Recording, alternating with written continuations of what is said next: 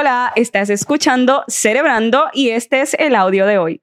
Hola, soy Kevin, tengo 24 años y tengo unas dudas y unas inquietudes sobre unas sensaciones, unos estados de, de, podría decir, de ánimo que he, estado desarrollando últimamente. Se trata de lo que son los ataques de ansiedad y los ataques de pánico. Me gustaría saber qué son, si son lo mismo, si son diferentes, a qué se debe, cómo puedo saber yo cuando siento que me, da, que me está dando un ataque de pánico porque yo estoy bien ajeno a lo que es todo eso. Han habido momentos en los que a mí me, me entra como una sensación de inquietud, una preocupación enorme, pero me pasa y lo he estado asociando y yo también he hecho mi propio research en internet. Me suena mucho a que es un ataque de, de pánico o un ataque de ansiedad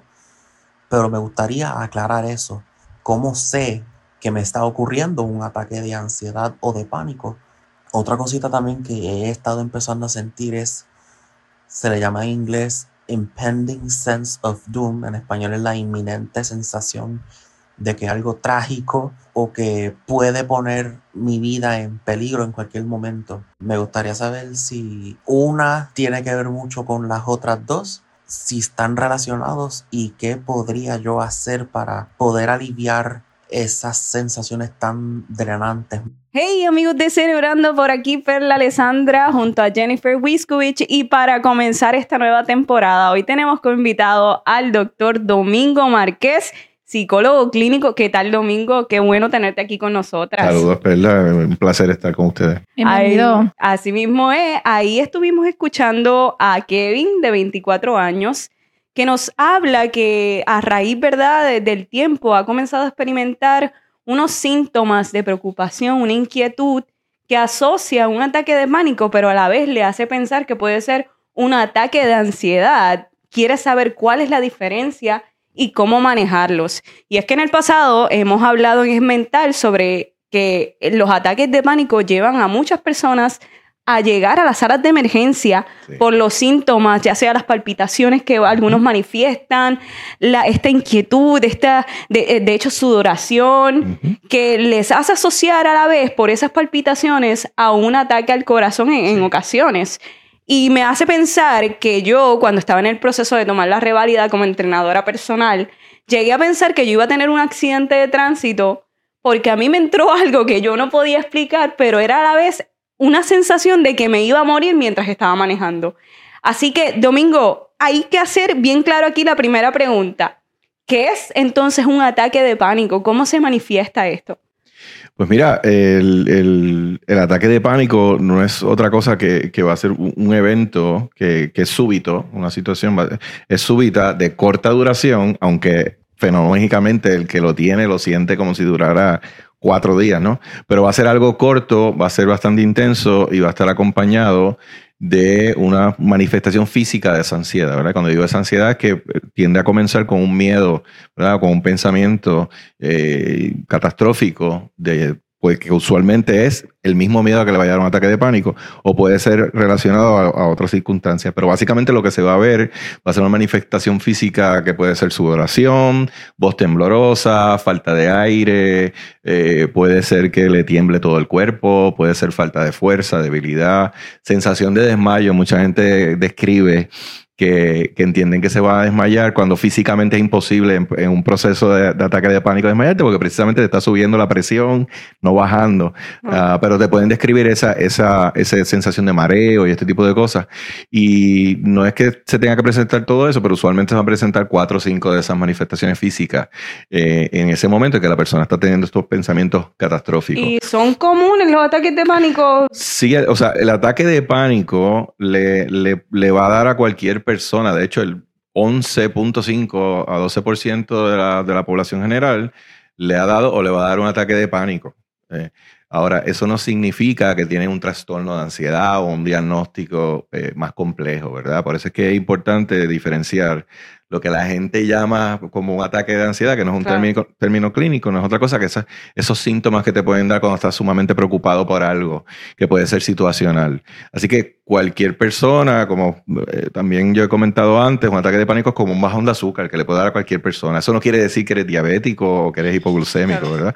Y entonces, eh, eh, así que el, ataque de pánico es eso, como dije, y le puede dar a cualquier persona, 11% de las personas lo presentan. Ahora, tú tienes un porcentaje de personas menor, que es entre el 2 al 3%, que ya va a tener ataques de pánico recurrentes.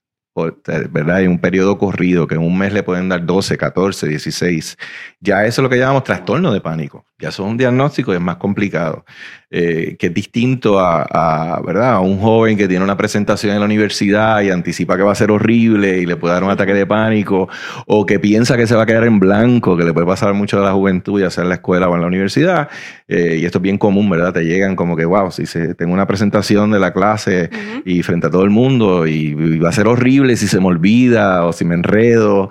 Y esa persona está con lo que pudieran identificar como ataque de ansiedad, que no es otra cosa que una preocupación constante y que se le va a empezar a manifestar quizás la respiración, eh, no va a dormir bien, va a estar sumamente incómodo toda esa semana y está anticipando muchísimas cosas negativas, es lo que llamamos catastrofización, ¿verdad? Una catástrofe esa persona está, como quien dice, en riesgo de que le da un ataque de pánico definitivamente antes o durante eh, esa presentación de, esa clase en, ese ejemplo. Así que de nuevo, el ataque de pánico le da a cualquiera, ¿verdad? Es, bastante, es mucho más común de lo que la gente cree. Es algo sumamente corto y no necesariamente quiere decir que tienes un problema serio de, salud mental. Muchas veces después de la presentación, si le dio o no le dio, la persona se ajusta y luego eh, quizás no le vuelva a dar otro. El ejemplo que tú traíste, que era para algo sumamente importante para ti, que creaste una idea de que iba a ser una ahí me voy a colgar. Iba a ser terrible si te colgabas, y pues no, al otro día tu casa iba a estar en el mismo sitio y, y, tú y también. iba a ser terrible si tenía el accidente, pues yo dije, yo me voy a morir aquí, me voy a desplomar. Claro, así que ese, es el tipo de cosas que, que, están viviendo, pero, pero es bien importante em, esa, esa, diferencia.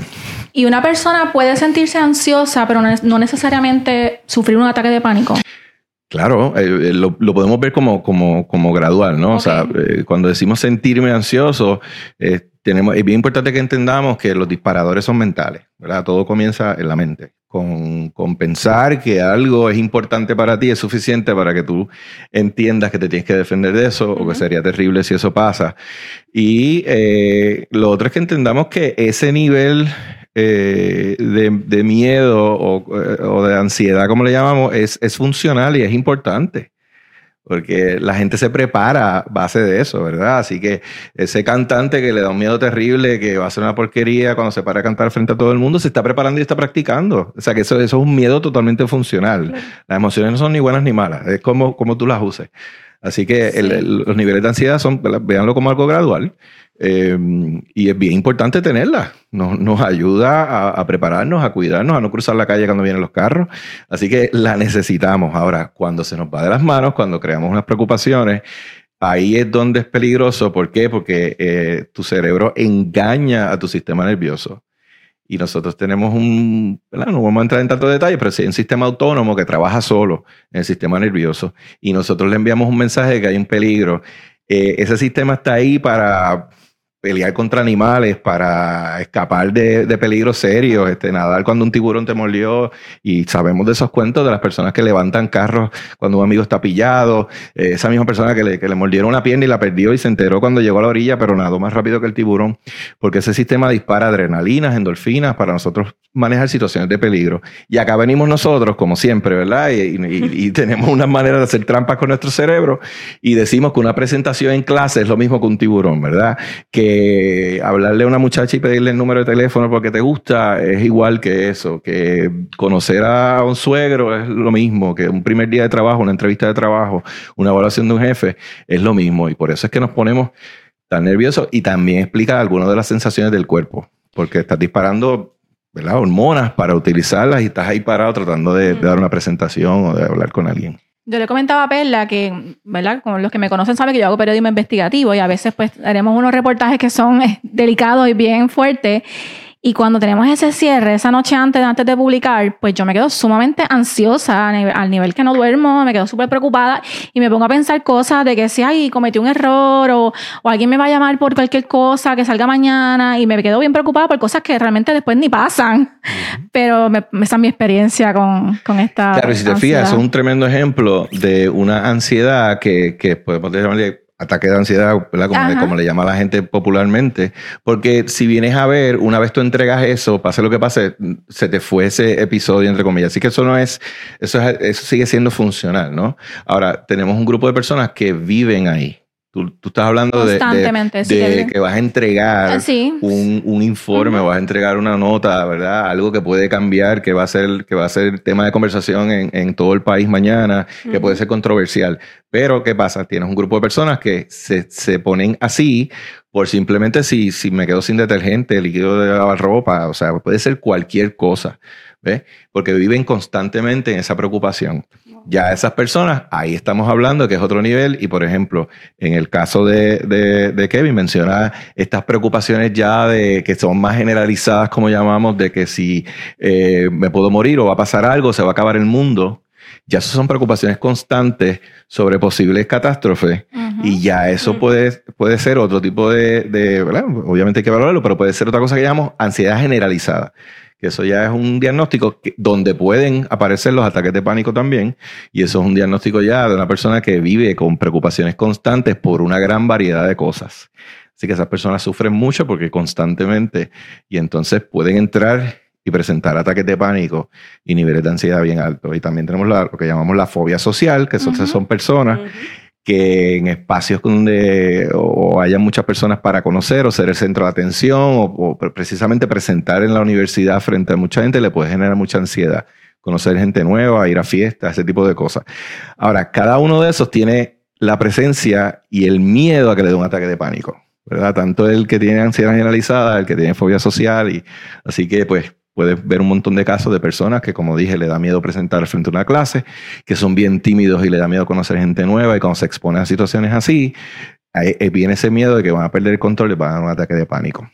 Hay personas que, como habló Perla ahorita conmigo fuera del aire, que le tienen miedo hasta manejar, hasta salir a la calle y manejar. Eso, es bien común, de hecho, ¿verdad? Hay, unas, categorías y ya eso está también en, lo que llamamos agorafobia, que eso es la tercera quizás eh, categoría más común fuera de trastorno de pánico, que es el, la persona que le da muchos ataques de pánico, tiene fobia social, tiene ansiedad generalizada y tiene agorafobia. Agorafobia es el miedo a perder el control en, espacios ¿verdad? abiertos o, espacios cerrados. Así que estas personas ir al cine, ir al mall, ir a un concierto, se les hace terrible porque eh, es cuando ellos piensan que no pueden escapar. Así que sitios nuevos, sitios eh, no tiene que ver el tamaño, pueden ser grandes o pequeños, pero la sensación de, no poder escapar. Así que ellos viven, y esas personas particularmente tienen muchos miedos a guiar. Cuando es severo, es, a tal punto que está por categorías, ¿no? Si es, si es leve, eh, van al trabajo y guían a un radio regular como de 10 millas. Cuando ya es moderado, van al trabajo y vuelven a la casa y más nada. Si es severo, no se atreven a salir de la casa. Domingo, eh, dices, ¿de 8 a cuánto ataques de pánico le puede dar una persona? Bueno, de 8 a 12 hasta en una semana. Entonces, ¿y cómo?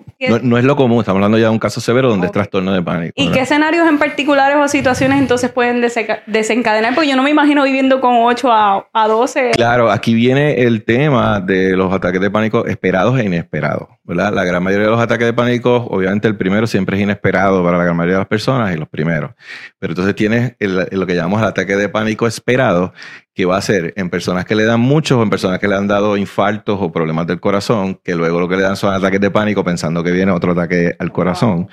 Em, sí, y, y, otras, y, un 60% de las personas que le dan ataques de pánico presentan mucha palpitación. Y, en esa, y esa gente tiende a tener los ataques eh, esperados, porque están tan pendientes de los síntomas, viven en su cuerpo, que, le, que les puede dar. Así que, en otras palabras... A situaciones físicas. Sí, claro. Entonces el ataque de pánico pasado te provoca el ataque de pánico futuro porque vives con el miedo de que te dé otro. Y pues lo, lo anticipa. Ahí está la paradoja, ¿verdad? Y de que traes lo que más entonces temes. cuando pasa eso. Quiero aprovechar este momento, Perla y Domingo, para agradecer a nuestros auspiciadores. Este podcast es traído a ustedes en parte gracias al apoyo de FHC First Healthcare. FHC cree que la recuperación es posible y quiere ayudarte a lograrla. Conoce sus servicios en fhcsaludmental.com. Y también queremos agradecer a Caficultura, donde mejor se toma café en el viejo San Juan. Ya mismo viene el cafecito, ¿no? ya mismo Yo viene el café por ahí.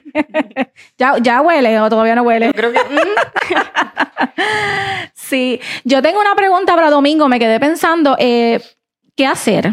¿Qué hacer cuando tenemos esa ansiedad y qué hacer cuando tenemos un ataque de pánico? Bueno, obviamente lo primero, buscar ayuda con un profesional porque eh, es bien importante que esto es un diagnóstico o un grupo de diagnósticos que responden súper bien y súper rápido. Tenemos eh, ¿verdad? tecnología en términos de terapia de más de 70 años que, que, que funciona y los tratamientos de primera línea, lo que llamamos de primera línea es lo que se sabe en la literatura, que es lo más que funciona. Son bien sencillos. La gran mayoría de la gente va a ver recuperación en 4, 5, 10 sesiones. Eh, y, y luego lo bueno es que los tratamientos incluyen que la persona aprenda a hacer unas cosas que, la, que las va a poder hacer luego y, tomar control. Y mucho de esto está sin medicamentos. El, el tratamiento de primera línea y, y están accesibles y hay muchas personas, ¿verdad? La gran mayoría de los profesionales de salud mental los dominan. Así que no, no necesitas tanto especialista, está disponible. No hay razón para no, para no buscar esa ayuda. Entonces, otras, si, si son recomendaciones también de otras cosas sencillas que pueden hacer, eh, en lo que buscan esa ayuda. Pues, por ejemplo, hay, hay una técnica sencilla que se llama 333, que es fácil de recordar. Y es cuando estés en ese, en ese momento que, te, que identifiques o que temas que te está comenzando el ataque de pánico, tú vas en tu entorno, ¿no? Vas a identificar tres sonidos, vas a tocar tres cosas y vas a mover tres partes de tu cuerpo. ¿Ok? Ok. Porque eso funciona, pues estás activando varios sentidos a la vez y estás enviándole otros mensajes al cerebro y lo estás, como quien dice, engañando de que Ah. se distraiga con otra cosa. Y eh, otro de los problemas eh, principales es que la gente deja de respirar cuando está en, en esta sensación, se meten en su cuerpo y no respiran. Y entonces ahí es que viene la sensación de ahogo, que se presenta en un 60% de los casos. Y es que no están respirando porque están como si estuvieran debajo del agua. ¿verdad? Entonces no se dan cuenta. Y otra de las cosas que pueden hacer bien sencillas es lo que llama el pace breathing o la respiración eh, rítmica, donde tú vas a inhalar contando hasta cuatro y vas a exhalar por la boca, inhalar por la nariz contando hasta cuatro y exhalando por la boca contando hasta siete. Sencillo. Eso ¿verdad? se hace mucho en yoga también. Sí, porque precisamente te, te, te mantiene en ese, en ese balance. Y lo otro, pues recordar que es imposible que te desmayes. Y sobre todo si te mantienes respirando. Yo- a mí alguien me decía que era imposible y yo me iba a desmayar el domingo. Yo sentía Por, que me... por eso es que lo insisto, porque todos los pacientes me dicen eso. Es que yo me iba a desmayar. Yo no te vas a desmayar porque la presión no te está bajando. no te Ajá. está- Sí, y eso es una de las cosas que, que se les enseña, ¿verdad? Que, que- que eso no va a Ok. pasar. Y regresando al tema de, lo, de, la- de las situaciones que pueden provocar los ataques de pánico, me gustaría saber, Domingo, eh, de acuerdo a, a tu experiencia, ¿verdad? Este, la práctica de psicología, ¿cuáles han sido, eh, cuáles son esas situaciones que más predominan cuando, entre los jóvenes que provocan este a- a- ataques de ansiedad? Mira, algunas las mencionamos, ¿verdad? O sea, el miedo a la ejecución. Pueden ser, eh, y, y- y la clave es lo que tú interpretes como importante. Porque las cosas que nos importan las, las identificamos como peligrosas también, ¿verdad? Como que mi bienestar se va a afectar si no ejecuto.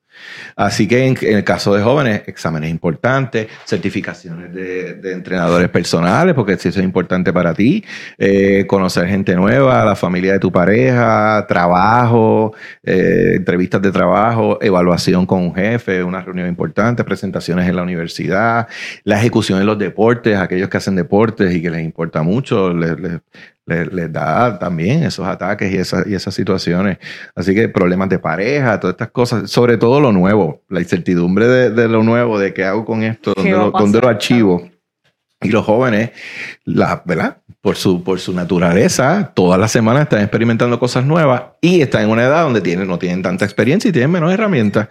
Y pues, ¿sabes? La, la salud mental y este tipo de técnicas que son cosas tan sencillas, pues no se enseña muchas veces en clases de salud y estas cosas. Así que aprenden del ciclo menstrual, pero no saben ni siquiera respirar Ujú. adecuadamente para ver con un poco de preocupación. Bueno, Pela, vamos a pasar a la sección más esperada, a las herramientas, en pocas palabras. vamos a cuatro consejos prácticos es domingo para Kevin y, otros jóvenes que estén identificándose también con esta situación. Número uno. Bueno, ah, ya mencioné algunas, ¿verdad? Yo, recomiendo lo del 333, que es bien sencillo, se lo, recomiendo a todo el mundo. Volvemos, identificar tres sonidos, tocar tres cosas y mover tres partes de tu cuerpo. ¿El dos? Okay. Eh, el dos, la respiración rítmica que dijimos, sencillita, inhala contando hasta cuatro. Puedes mirar el secundero en un reloj si quieres. Eh, y exhalar por la boca hasta siete. Ah, mucha, mucha educación también sobre estas cosas. Yo sería la tercera, o sea, o con un profesional o buscar información en internet, porque hay un montón, obviamente, del Instituto Nacional de Salud Mental y cosas así, algo confiable. La revista de ustedes también es mental. ¿La y, cuarta? La, y la cuarta, eh, particularmente los, varones, aunque esto es el doble, eh, se va a presentar dos veces más en mujeres, pero particularmente le estoy hablando a los varones que, que lo comenten, que lo hablen. ¿verdad? Porque yo sé que es miedo, y, pero que se lo digan a alguien. Y olvídese usted si es o no un ataque pánico. La intervención es la misma. Así que olvídese usted si es ataque de ansiedad o de pánico.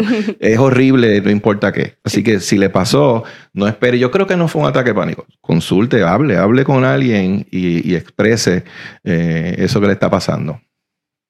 Bueno, ya finalizando, recuerda que tú también formas parte de este podcast y eres lo más importante, así que tus dudas, preguntas, haznoslas llegar a través de nuestras redes sociales o nuestro email info.esmental.com un mensaje corto, 30 segunditos, nos cuentas qué está pasando contigo y aquí estamos para ayudarte, para darte esas recomendaciones con nuestros profesionales. Y lo más importante también es que nos escuchen, nos puedes escuchar en todas las plataformas para podcast, Spotify, en Apple, mientras estás en el tapón, mientras vas a esa entrevista de trabajo, mientras vas al gimnasio, ya sabes que puedes contar con Es Mental y Cerebrando, así que gracias por estar aquí, hasta la próxima. Este podcast es traído a ustedes en parte gracias al apoyo de FHC First Healthcare. FHC cree que la recuperación es posible y quiere ayudarte a lograrla. Conoce sus servicios en fhcsaludmental.com. Recuerda que esta información psicoeducativa no sustituye un proceso ni un tratamiento psicológico. Si tiene alguna necesidad de salud mental de emergencia, por favor comuníquese a la línea de salud mental del país. Producido por Jennifer Wiskovich y Perla Alessandra Hernández. Conducido por Jennifer Wiskovich, Perla Alessandra Hernández y el doctor Domingo Márquez Reyes. Productora ejecutiva Omaya Sosa Pascual. Editor Carlos Berríos Polanco.